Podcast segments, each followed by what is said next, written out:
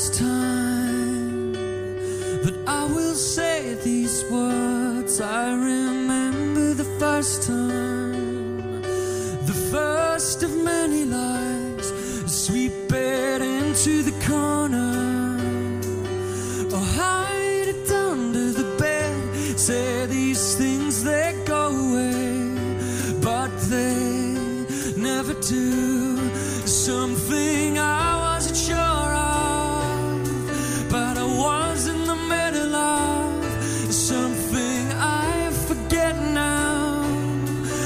I've seen too little.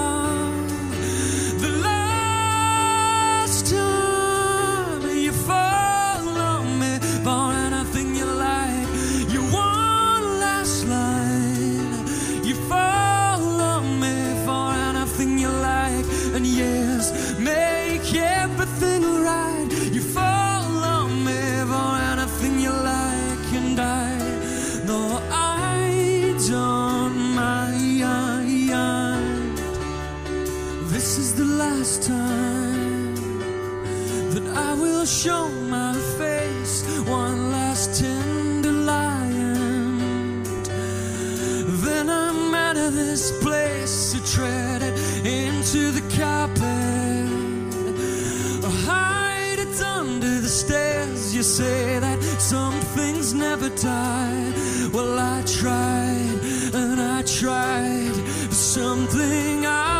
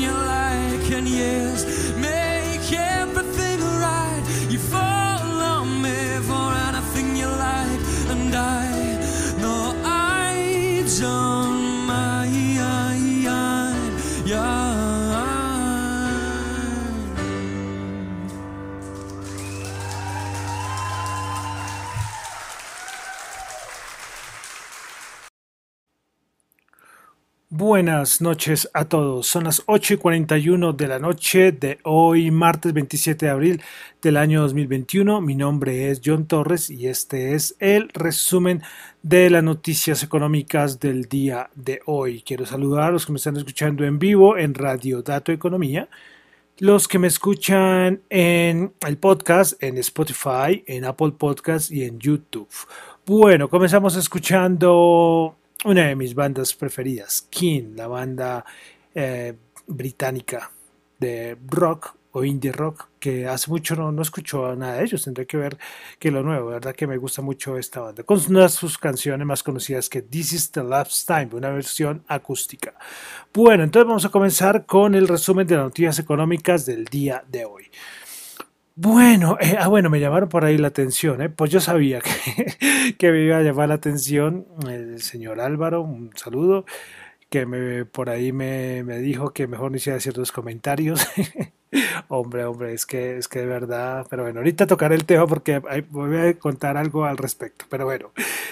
Listo, y saludos a todos, saludos a todos, y gracias de verdad por escucharme, por aguantarse, aguantarme con estas cosas, porque bueno, es un momento de desahogo, de comentar, de reflexionar. Pero bueno, recordemos que ante todo este es el resumen de las noticias económicas. Bueno, comenzamos con Asia. El Banco de Japón tuvo decisión de tasas de interés el día de hoy, pues mantuvo sin cambio su tasa en menos 0,1%. eh, en su tasa, perdón, en menos 0,1%, así como lo esperaba el mercado. También desde Japón tuvimos las ventas minoristas para el mes de marzo. El cambio mensual fue un aumento del 1.2%, se esperaba 0.6, el anterior había sido 3.1%. En Japón ya, ya pronto tendremos ya los Juegos Olímpicos en Tokio. Eh, esperar a ver que, cómo van estos, estos juegos. Van a ser un poco atípicos, muy atípicos, muy atípicos, pero bueno, los miraremos. El problema va a ser los horarios, ¿no? Esos horarios, uy, tocará traducir mucho para poder ver algo de los Juegos Olímpicos. Bueno, seguimos en Asia. Tuvimos también la confianza del consumidor el 20 de abril en Corea. Se esperaba, pero se esperaba, no, el anterior, 100.5 y esta mejoró al 102.2. Pasamos a eh, pasamos a Estados Unidos. Hoy de Europa no tendré nada, no iré nada. Pasamos directamente a Estados Unidos, donde tuvimos la confianza del consumidor del mes de abril. Pues anterior había, había sido 113. Se esperaba eh, perdón, el anterior había sido 109, se esperaba 113 y esta resultó en 121.7. Estos son niveles prepandemia, ¿eh? se alcanza por primera vez sin confiar el consumidor niveles prepandemia.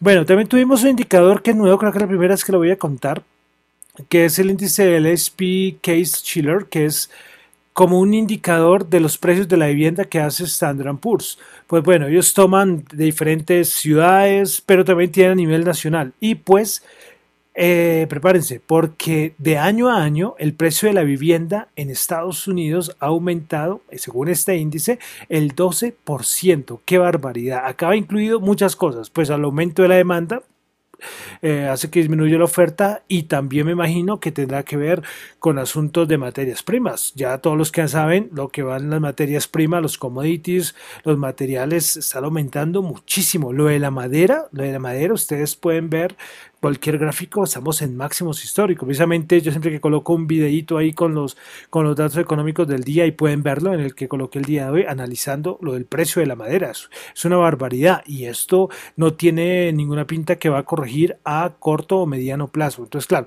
se reúnen un montón de cosas y hacen que el precio de la vivienda suba. Bueno, de Estados Unidos mañana, mañana tendremos día de la Reserva Federal, entonces todos preparados para el día de mañana. Tenemos a Jerome Powell mañana hablando, mañana a ver qué nos dirá. ¿Será que tenemos alguna noticia? No creo. Sobre el tapering, el tapering, el tapering, el tapering, las palabras del año. Veremos a ver con qué sale la Reserva Federal el día de mañana.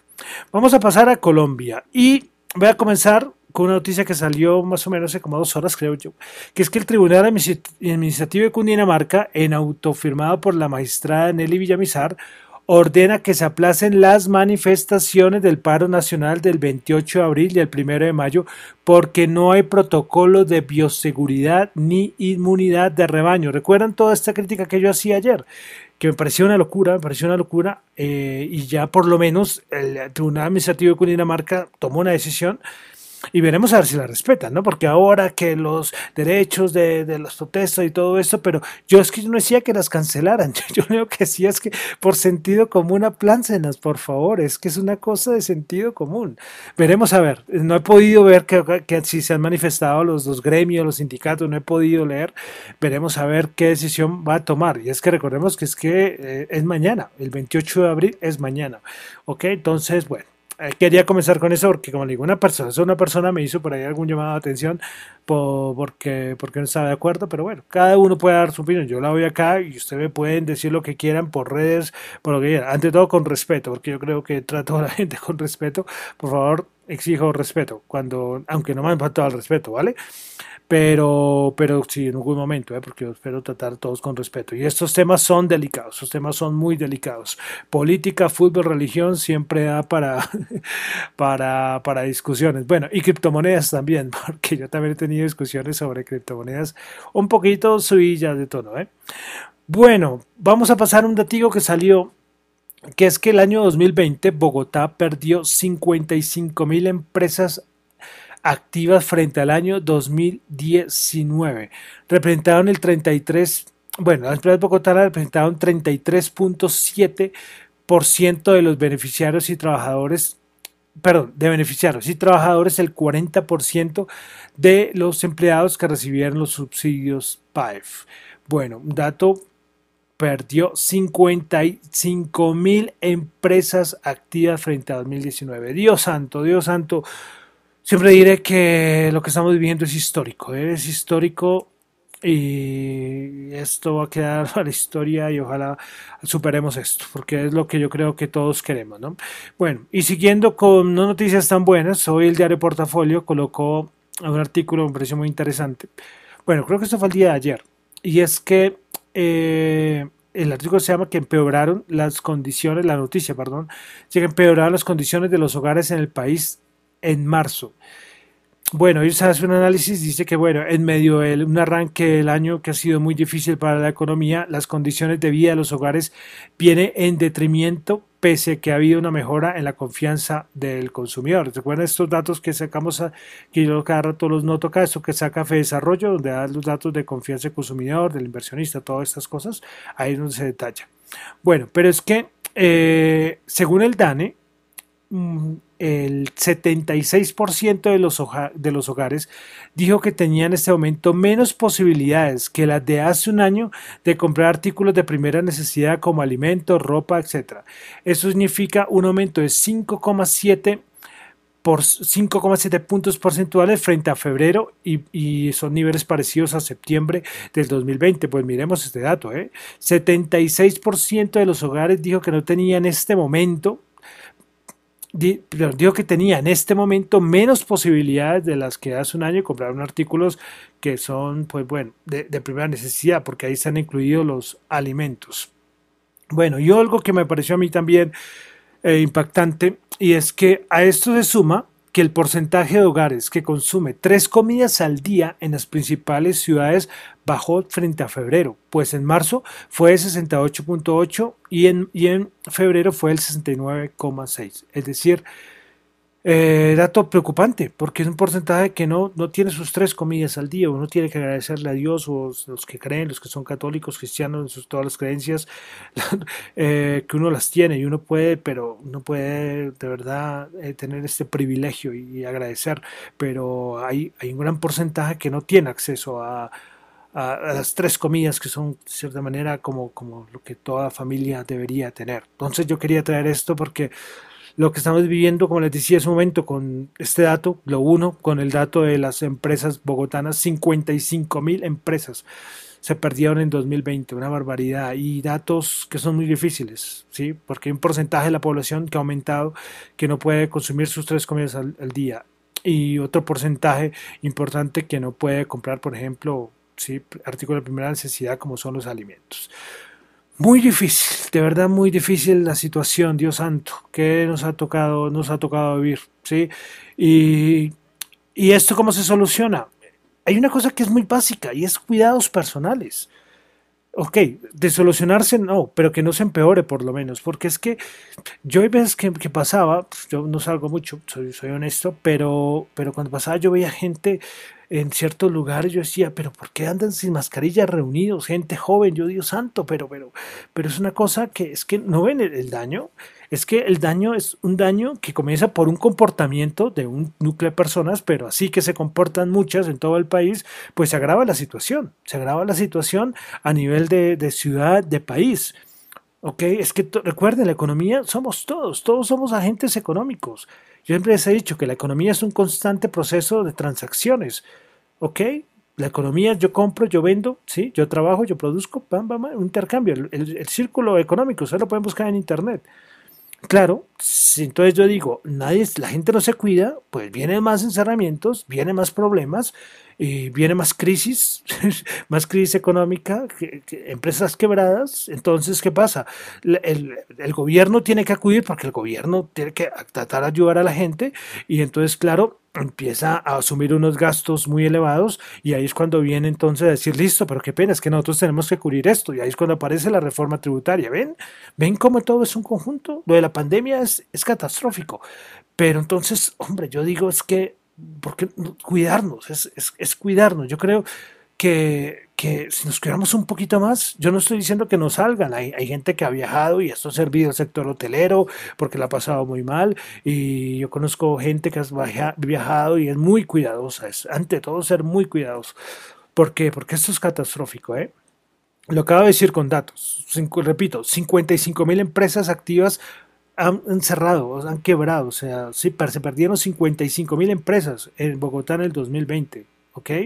hay gente, hay un gran porcentaje de familias que, de hogares que no está consumiendo sus tres comidas al día. ¿Ven? O sea, Colombia es un país que venía con problemas, eso lo admitimos todos, pero la pandemia lo que hizo fue agravar las cosas. Bueno, qué pena ahí, otra vez mi reflexión, aunque esta es mucho más económica que mi reflexión de ayer, pero es un poquito, por Dios, es un poquito. Si ustedes tienen a alguien, es cuidarse, ¿verdad? Es cuidarse, Dios mío de verdad, porque, porque por ejemplo lo de la India, ustedes ven lo de la India, lo de la India es una cosa impactante, impactante, impactante.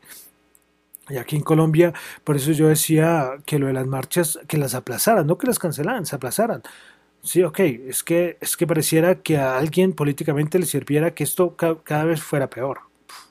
Bueno, dejamos Colombia, pasamos a los mercados. Tuvimos inventario SAPI, petróleo, eh, se esperaba una caída de 200 mil barriles, se tuvo un aumento de 4.3 millones de barriles. Hoy reportaron un montón de empresas. Vamos a, comentar rápidamente lo que es beneficio por acción y los ingresos. AMD, la de los microchips. Ingresos 3,45 billones, esperaba 3,21. Beneficio por acción 0,52, esperaba 0,44. Starbucks eh, ingresos 6,67 billones, esperaba 6,78, beneficio por acción 0.62, se esperaba 0.53. Visa, la de las tarjetas de crédito, eh, ingresos de 5,7 billones, esperaba 5,55, beneficio por acción de 1,38, esperaba 1,27. Microsoft, ingresos de 41,7 esperaba 41,05. Beneficio por acción de 2,03 se esperaba 1,78. Tocaría mirar muy detallados estos de Microsoft porque en After Hours estaba cayendo con fuerza. Todo lo contrario a Alphabet, a Google, que hoy reportó también estado financiero, ingresos 55,3, se esperaba 51,6, beneficio por acción de 26,29, se esperaba 15,64, estaba subiendo más bien con fuerza Google en After Hours. Bueno, eh, recuerda que os había dicho que Spotify iba a hacer algunos cambios de sus sistemas de suscripción en podcast, ya que Apple lo lanzó. Pues ya, ya es oficial que en los próximos meses, eh, bueno, va a comenzar en Estados Unidos, eh, creo que en unos días, y en los próximos meses a otros lugares del mundo. ¿Y qué es lo que va a hacer? Es que yo, por ejemplo, yo podría empezar a tener un servicio de suscripción. Entonces, mediante la plataforma que hago todo el podcast, eh, yo puedo coger y decir que la gente eh, se suscriba. Es decir, que para escuchar mis podcasts mínimo tendrían que pagar como dos dólares mensual. Ok, eso es lo que va a empezar a hacer Spotify porque ya Apple Podcast también lo va a colocar. ¿Cuál va a ser la gran diferencia? Y es que eh, Spotify durante dos años no va a cobrar absolutamente nada de comisión y después va a cobrar 5% a partir del 2023. Apple Podcast es totalmente diferente. Apple Podcast de una vez ya está cobrando comisión. De mi parte, yo creo que no, no, no creo que, bueno, tendré que verlo, no creo que yo vaya a, cobrar porque no sé, es que creo que la situación que, que está a ponerse uno a cobrar, sí, hombre, les soy honesto, hacer esto es, es a veces trabajito, yo lo hago juiciosamente de lunes a viernes, pero lo hago, ¿verdad? Con que le ayude a alguien me parece bien. De pronto, de pronto, voy a ver, es que como les digo, me tocaría esperar que llegara a Colombia y ver si de pronto hago algún podcast especial, eh, que yo hace mucho no hago podcast especiales, y, ver de pronto si se pudiera empezar a cobrar por cierto tipo de contenido, pero por ejemplo por el resumen no, no sería igual gratis, ¿sí? Yo creo que lo haría así, no sé, si alguien me, me dice por Spotify, no, John, yo tranquilo, puedes cobrar lo que, lo que quieras que yo voy a pagar. Sinceramente no creo, porque, porque hay, muchos mejores que este. Eh, es que además, como les digo, es que este es en vivo. Una cosa es cuando uno hace el podcast y, lo, y graba y listo, y uno lo edita bien, queda bonito. Por eso yo decía lo del, lo del contenido especial. Pero como les digo, voy a ver, voy a ver si tiene que ser para todos los episodios que uno grabe o para algunos. Pero bueno, miraré a ver. Pero entonces de pronto ustedes que escuchan otros podcasts puede ser que se encuentren con la sorpresa de que vayan a escucharlos en unos meses y les aparezca que no, que tienen que pagar. Entonces ya quedan avisados. Pero por el momento, Dato Economía, el resumen de noticias económicas creo que por los siguientes meses va a estar gratis igual, pues no voy a hacer ningún cambio. Pero como les digo, para los que escuchan algún podcast especial, tanto en Apple Podcasts como en Spotify, pues que les llegue la sorpresa eh, que algunos podcasts que ustedes suelen escuchar les aparezca como como pago, es decir, que tienen que suscribirse. Listo, continuamos porque hoy se ve una noticia de Cine Colombia. Ay, Dios mío, cómo extraño ir a cine. De verdad me hace una falta.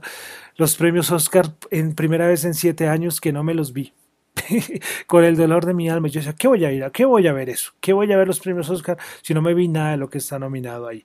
Muchos decían que no tendrían que hacerse, ¿eh? que no tendrían que hacerse. Las cifras de rating de los premios Oscar cayeron como el 60%. Muchos como yo, ¿para qué vamos a ver eso? No sé, de verdad, ni siquiera, ni siquiera sé quién ganó, no sé absolutamente nada, y no quiero saber, porque de verdad me duele mucho yo que iba tanto a cine, pero muchísimo, ustedes no se imaginan tanto que iba. Y pues bueno, ¿por qué hablo tanto de cine? Es porque Cine Colombia había dicho que el primero de mayo iba a ser la reapertura, pero hoy sacó una circular un informando que eh, bueno, voy a leer lo que es, muy cortito. Dice que durante los últimos meses focalizamos todos los esfuerzos para recibirlos nuevamente en nuestros múltiplex a partir del primero de mayo, considerando principalmente tres premisas: el bienestar de nuestros clientes y empleados, el cumplimiento de los más estrictos protocolos de seguridad, de bioseguridad y los más altos estándares de higiene y aseo.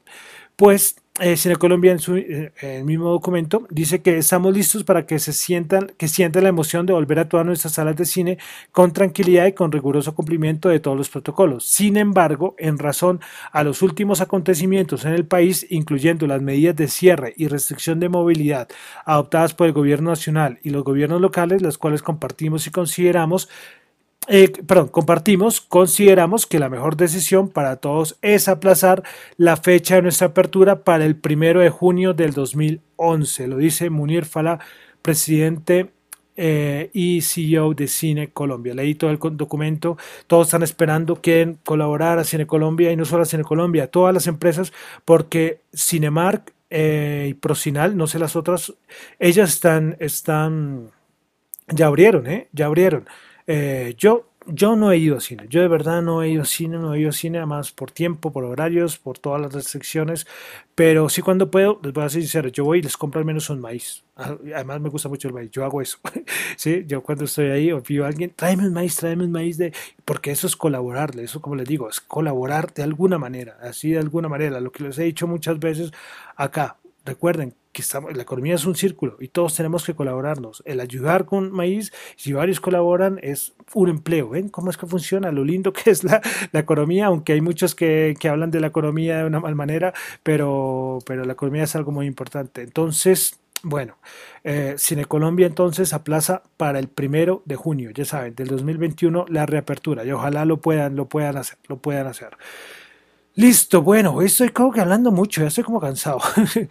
bueno, antes de entrar a los mercados, eh, quiero dar eh, una noticia, bueno, noticia, no, un datico. Y es que la Bolsa de Valores de Colombia reveló que desde mediados de febrero de este año, del año 2021, se han sumado más de 12.198 personas al mercado a través de distintos mecanismos de acceso digital. Desde el 15 de febrero al 23 de abril, el número de cuentas para acceder al mercado de renta variable aumentó en 8.581 personas a través de los mecanismos de acceso digital eh, con, los, conocidos e-trading, plataformas e-trading. Esta estadística indica que están abriendo un promedio de 953 cuentas a la semana, es decir, que ingresan 190 inversionistas diariamente en lo corrido del año, informó Deceval. Este es un informe que está aún más completo, me pareció muy interesante porque sigue entrando gente y el momento, en el momento de la Bolsa de Valores de Colombia, Recuerden que esto no es ninguna, ni, me vayan a, regañar después, ¿no? Esto no es ninguna recomendación de inversión, ustedes analícenlo todo, pero es un momento interesante, interesante y que están entrando personas, de verdad que un dato dato de verdad que me pareció importante, porque el año pasado entró mucha gente, ¿eh?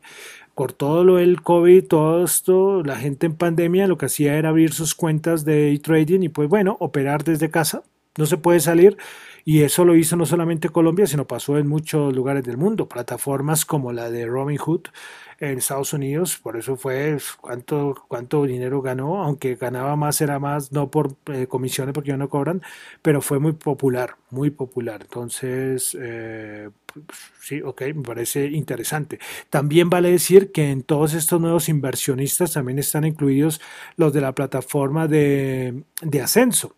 Eh, esta de plataforma de crowdfunding que también está, está muy interesante y mandan algunos proyectos, algunos negocios y, nada, no duran ni una hora y pum, se llenan todo lo, el, cupo, para decirlo de alguna manera. De verdad que es, es muy interesante, muy interesante este datico que sacó la Bolsa de Valores de Colombia. Eso sí, hay que mejorar un poquito las plataformas, porque yo no soy de los que hago, no entro todos los días, lo soy honesto, a, la, a mi plataforma pero sí veo tantas quejas en redes sociales respecto a las plataformas y el problema es que yo creo que para poder arreglar esto, mm, yo creo que estos pañitos de agua tibia no sirve, yo creo que tendrían que coger y arreglar la plataforma desde cero. Yo creería, creería eso porque yo cuando veo esos daños, esos, esos yo digo, esto no, esto no se soluciona con una, con un, sí, un pañito de agua tibia. Y si está entrando mucha más gente, bueno. Bueno, pasamos a los mercados. Nada, los mercados de una vez voy a entrar a los índices. ¿Qué les voy a decir? Por ahí eh, despertó un poquito la rentabilidad del bono de 10 años que, estaba ya todos la teníamos ya como un poquito olvidada porque dio mucho que hablar, pero fue lo único, eh, 1.62 y esto ya saben cómo es el proceso con el, con el bono, pero el resto nada, esperar mañana la Reserva Federal, pero como les digo, nada, ¿no? entonces no, ya repetir lo mismo, entonces entramos de una vez al Nasdaq 100. El Nasdaq 100 el día de hoy bajó 65 puntos, menos 0,4%, 13.960 puntos. Principales ganadoras Moderna, 3,2%, GD, GD con 3% y Macro, Micro Technology 1,8%. Principales perdedoras Cadence Design menos 7,9%, Splunk menos 4,9% y Tesla menos 4,5%. Ayer yo vi los resultados de Tesla y fueron mejor a lo esperado, pero hay un detallito que, ayer no mencioné, usted solamente, yo, recuerden que yo solamente doy nada, el 0.001 de los estados financieros que reportan, nada. Eh, y es que grandes eh, ganancias que tuvo Tesla no fue por su negocio, sino por lo del Bitcoin. sí, sí, sí, o sea, esto es, es que lo de Tesla es una, es una locura, es una locura. O sea, tiene muchos ingresos porque vende mucho, pero ganancias no tantas. Bueno, SP500, principales ganadoras, eh, perdón, bajó menos 0,9 0.0 por menos 0%, 4.186. Principales ganadoras del día, eh, UPS, eh, 10,4%, wow, hoy, hoy también reportó UPS. Eh, Pool Group 4,2% y FedEx 4,2%. Principales perdedoras, caen menos 7,9%, Centen Corporation menos 7,1% y Tesla menos 4,5%. Pasamos ahora al Dow Jones. El Dow Jones el día de hoy subió 3 puntos. Imagínense eso, 3 punticos, 0%. Es que no pasa nada, ¿eh? 33.984. Principales ganadores del día tuvimos a Raytheon Technology 2,2%, Exxon 1,3% y Chevron 1,1%. Principales perdedoras 3M Company, que también reportó el día de hoy, menos 2,5%, Intel menos 1,3% y Verizon Communications con menos 1%. Vamos a la Bolsa de Valores de Colombia. El Colcap subió 6.05%, 1.293 puntos. Principales ganadoras, Promigas 3. 6%, Grupo Valor Ordinaria 2,7%, Banco Bogotá 2,3%. Principales perdedoras, Avianca menos 9%, eso Avianca, bueno, aunque el volumen de Avianca 16 millones. Éxito menos 2,5%, ISA menos 1,7%. El petróleo WTI 63 subió 1.1, Brent 66 subió 0.8, el oro 1775 bajó 6, Bitcoin 54.931 subió 962. Una resistencia complicada de pasar. Vamos a chismosear rápidamente.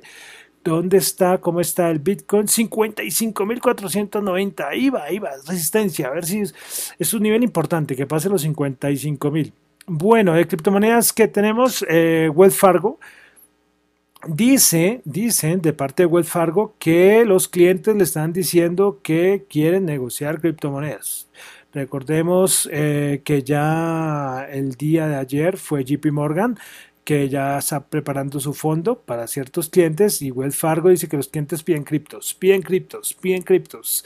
Bueno, y lo otro respecto al, al yuan digital. Recuerden esta divisa digital centralizada. Recuerden que el Bitcoin es descentralizado, mientras que el yuan digital, el euro digital, todos son centralizados. Hay un banco central que las emite. Bueno, pues el yuan digital hoy recibió un impulso grandísimo y es que la empresa de comercio electrónico eh, GD.com aumentó todo su apoyo a esta eh, hasta divisa digital.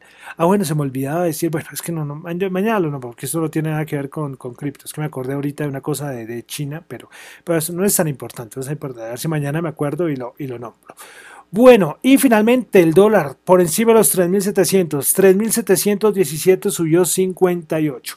Yo recuerdo que le decía que ya hacer análisis ligado al petróleo. Ojalá vuelvan los tiempos en que lo único que nos preocupaba para ver la tasa representativa era el petróleo. No, ahora con todo el lío de la reforma tributaria, con el lío de las protestas, con el lío del COVID, países de la región también en problemas. Ven lo del sol peruano, como, como, como esos movimientos por todo lo de las elecciones. Bueno, vamos ya por Dios. Entonces la tasa representativa 3.717, subió 58. Listo, esto se hizo muy largo. Rápido, me despido. Mi nombre es John Torres. Que eso no es ninguna recomendación de inversión, eso son análisis personales. Eh, estudien ustedes mismos, lean mucho, lean mucho en estos momentos tan importantes, donde leer y educarse y tener la información clara para no cometer errores ni barbaridades. ¿eh? Listo, entonces me despido. Mi nombre es John Torre, me encuentran en Twitter en la cuenta arroba John y en la cuenta de arroba Dato Economía. Muchísimas gracias.